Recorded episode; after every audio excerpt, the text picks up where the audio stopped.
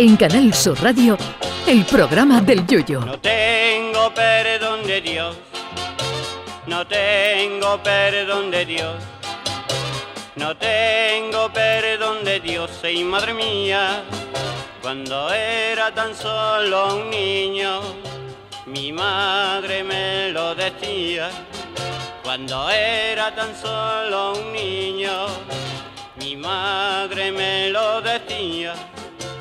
No tengo perdón de Dios, no tengo perdón de Dios, no tengo perdón de Dios.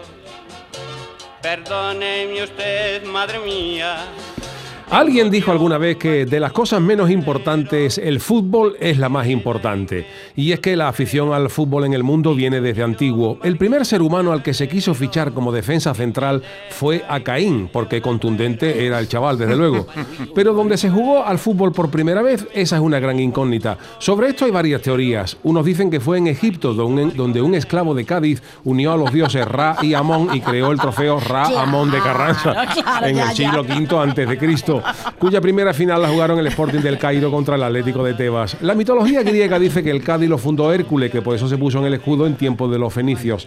Y bueno, y a cuenta de los fenicios, dicen que los fenicios, fundadores de la tacita de plata, venían de la ciudad de Tiro, en el Líbano, pero que cuando los fenicios se volvieron a esa ciudad, después de haber visto jugar al Cádiz, le cambiaron el nombre a la ciudad y en lugar de Tiro la llamaron Tiro al Palo, porque parece que el Cádiz no daba ni una, incluso en tiempos de los fenicios. Pero eso es solo mitología. Bueno, me refiero a lo de los fenicios que el Cádiz no dé ni una.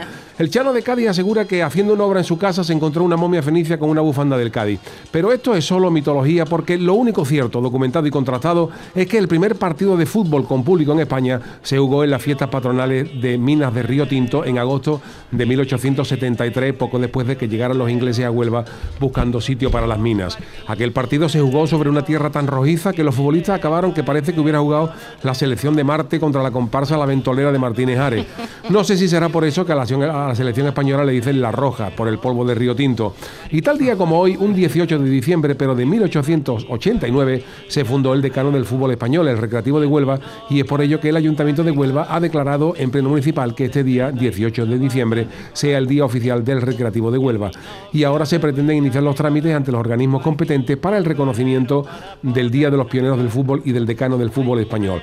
Y es que Huelva y el Recreativo tienen ya un lugar en la historia del fútbol, no solo español, sino mundial, y muchas personalidades del mundo del fútbol tendrían que haber nacido aquí. Por ejemplo, el Choco Lozano, que es mejor sitio que Huelva para el Choco, eh, o el, árbitro mundialista Pierluigi Colina, que de haber nacido en Huelva se hubiera llamado Pierluigi Coquina. Si John, Lennon, ¿eh? si John Lennon, en vez de casarse en Gibraltar, se hubiera casado en Huelva con una chavala de aquí, probablemente esa chavala se hubiera llamado Choco Ono. y quién sabe si hoy en día el himno del Recre hubiera llamado música y letra de los Beatles. Y es por eso que el programa del Yuyu está hoy aquí en el césped del Nuevo Colombino y no porque el Recreativo de Huelva me esté presentando como su nuevo fichaje. no No, no, no, no, que yo soy tan malo que en el, único, en el único equipo que yo jugué me dieron dos cartas de libertad, una para echarme y otra por si se me perdía. Así que, queridos míos, aquí está hoy el 18 de diciembre el programa de Yuyu para rendirle homenaje al decano del fútbol español, el Recreativo de Huelva y a su afición. Sean todos bienvenidos. Canal Sur Radio. Llévame contigo a la orilla del río. El programa del Yoyo.